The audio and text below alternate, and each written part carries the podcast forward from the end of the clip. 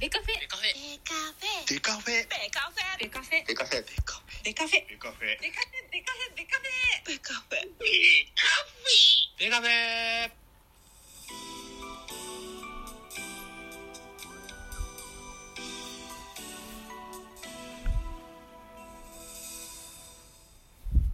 ベースボールトークバラエティポッドキャスト番組野球トークベースボールカフェ。キャン中世は各種ポッドキャストで配信中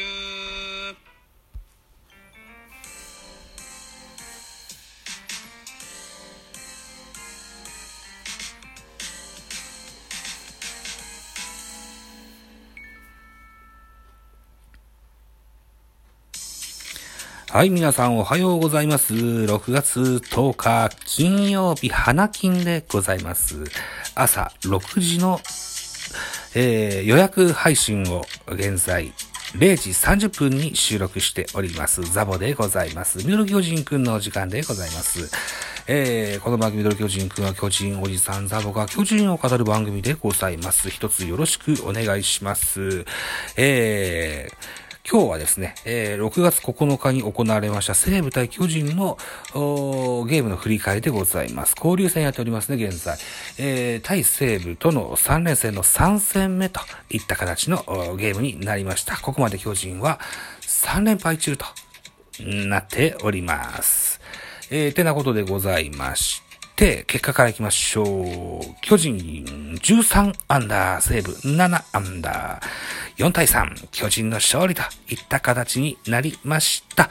予告先発では、菅野智之が発表されておりましたが、えー、菅野、えー発熱により登板回避となりまして、えー急遽2軍から赤星雄二が招聘されまして、えーその赤星勝ち投手となりました。3勝目です。3勝3敗。ここまでの数字となっております。負け投手は隅田千尋選手。7敗目です。1勝7敗。7敗。内容は、内容というか、ピッチング内容非常に、あの、悪くないピッチャーなんですけどね、7敗もしてんですね。えー巡り合わせが悪いとしか言いようがないですね。うん。西武、大勢に21セーブがついております。1勝1敗21セーブといった数字が残っております。本塁打は2本出てます。いずれも西武。ウーネンティンに第3号、オグレディに第5号といった本塁打出ております。選票です。巨人は3回表、坂本のタイムリーで1点を先制する。そうなんです。このゲームから坂本隼人、えー復帰ゲームとなりました。坂本タイムリーで1点を先制する直後に同点とされるも5回にさ岡本和真とウィーラーのタイムリーで2点を勝ち越すと7回には立岡のタイムリーでリードを広げた。投げては先発赤星が5回1失点で、えー今季3勝目、敗れた西武打線が終盤に1点差まで迫るも及ばずと、えーいったような選評でございました。えっとね、えーこの7回には立岡がタイムリー放つんですけども、あそのゲーム終盤にですね、守備の時に丸と交錯しましてね、立岡があー担架で運ばれるというハプニングがありました。さあ、彼の容体はいかがでしょうかえー多分まだネットとかには出てないと思うんだけど、一応検索してみますか。えー今、ヤフーを立ち上げましたよ。立岡総一郎。検索ドン。うーん。うん。工作。とこまでしか書いてないなえー、巨人立岡外野手、32歳が負傷交代。9回、ワンアウトから守備で、殿崎が放ただ、飛球を追いかけ、センターの丸と交錯。えー、立岡は左足を押さえたまま、立ち上がることができず、担架で運ばれたと。ここまでしか書いてないなうーん、デジャブってなんだ？こんなんも書いてある。日程ニュース。デジャブ。えー、巨人立岡が、また、また、攻守スライディングキャッチで2度目ゲッツー。これは6月9日の記事か。うん。のし、19時59分か。ははは。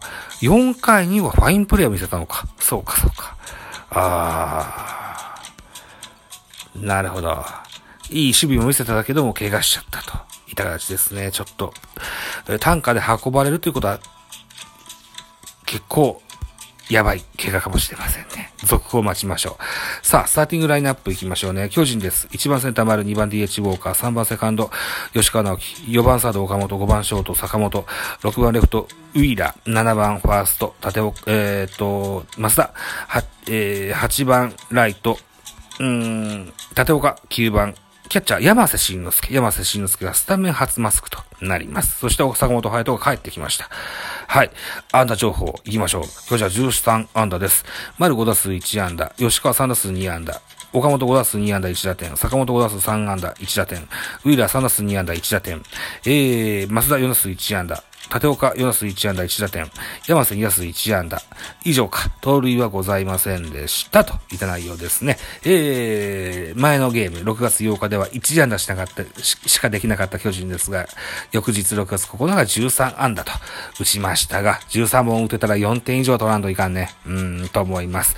はい。西武のスターティングラインナップ。1番ライト川越、2番サード、ウーネンティン、えー、3番キャッチャー森、4番ファースト山川、5番 DH 栗山、6番センター愛斗、7番レフト、オグレディ、8番セカンド、殿崎、9番ショート、滝沢、いうスターティングラインナップ。安打情報です。ウーネンティン3打数1安打、1本塁打2打点。穂高、穂高って。山川穂高、4打数1安打。栗山4打数2安打。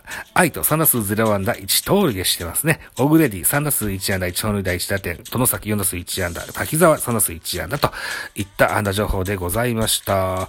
えー、この日は若林くんは代打の出場だったんですね。前のゲームはファインプレーもかましてましたけども、そうなんですね。うん。えー、系統を見てみましょう。系統。巨人の先発は赤星でした。5回投げました。93球、被安打に、フォアボール5とか多かったです。1失点。うん。コントロールが自慢の赤星選手ですが、5フォアボールというのは多かったですが、うん、これでも勝てたと。いったのは大きかったでしょう。2番手高梨、2回投げました。22球、被安打2奪三振1。え3番手は今村、1回を投げました。18球、被安打に1失点といった形で、いずれもホールドついております。最後に大勢1人下げし12球、被安打1奪三振に1失点。1安打はホームランでした。オグレディのホームランでしたね。うん。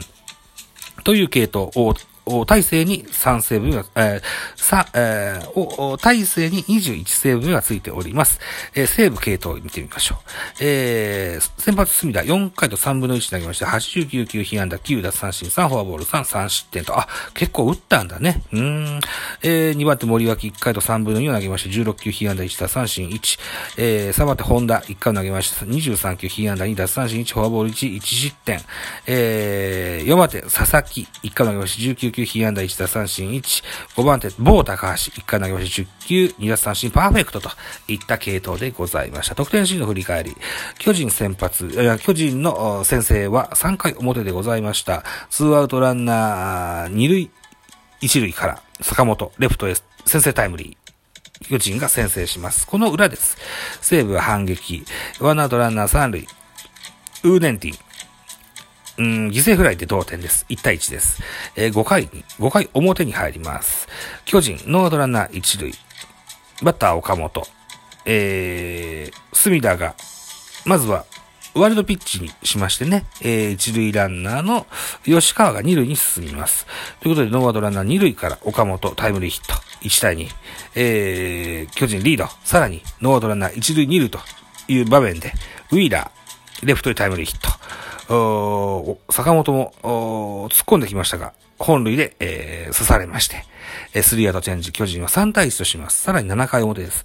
7回表はですね、えー、ツーアウトランナー1塁3塁、バッター立岡、えー、センターへタイムリーヒットで4対1としました。はい。えー、講師もあったというニュースもさっき言いましたね。えー、いうことで、えー、実は、ヒーローインタビュー候補だった立岡ですが、えー、無念の、うーん退場となってしまいましたね。8回裏です。えー、西武の攻撃。えー、ピッチャー、高梨に代わって今村がマウンドに上がりました。バッター、ウーネンティン。バックスクリーン右に飛び込むホームランで2対4。さらに9回裏です。9回裏は、うーん、オグレディ。ワンアウトランナなしからホームラン。これは大勢からのホームラン。えー3対4と1点差に詰め寄りますが、ここまでといった形で巨人の勝利といったあゲームとなりました。4対3で、えー巨人の勝利といった形でございます。ではですね、明日というか今日ですね、9月10日、9月10日のゲームの予告先発見てみましょう。9月10日からは楽天生命パークに、えー、会場を移しまして、えー、楽天戦でございます。えー、予告先発。はい、ここです。えー、楽天、背番号47、藤井、えー、投手、うー今シーズン2イニングス、2試合投げま、ま、2試合投げてまして、1勝1敗、ボイス2.53。対して巨人は戸郷10試合投げまして、6勝3敗、ボイス2.88と、いた数値。えー、藤井勝という選手ですね。25歳。えー、3年目の選手。うー東洋大からエネオスを経ての楽天入りといった選手ですね。はい。だから、全然見たことないですね。ああ。え楽天の先発は藤井 5, 5月12日の登録抹消後は2軍で2試合に先発し15イニングで4失点と結果を残している。へえ。首脳陣の期待に応えたいと、ところだ。ということで、えー巨人の注目は坂本右膝の怪我から復帰を果たした。昨日のゲームではタイムリーヒットを含む3安打と、おー猛打賞、チームを勝利へ導いた。このゲームもキャプテンとして打線を牽引する活躍を見せたいよね、といったようなスポナビの選評を僕なりの解釈で読みました。ちょっと文言は違うんですよ、実はね。はい。といったところでございます。さあ、えー、いよいよ交流戦も最後のカードになりました。えー、楽天戦の3連戦が終わると、また、通常モードに戻ります。はい。セリーグ同士の戦い、パーリーグ同士の戦いになりますが、あいい形でね、後半戦に入っていくためにも、この楽天戦、ね、勝っておきたいところでございます。藤井投手、どのような選手なんでしょうか。背番号47番が持つ意味とはといったところですね。左の、ーエースの背番号の印象があるのでね。はい。ということ、とこでございました。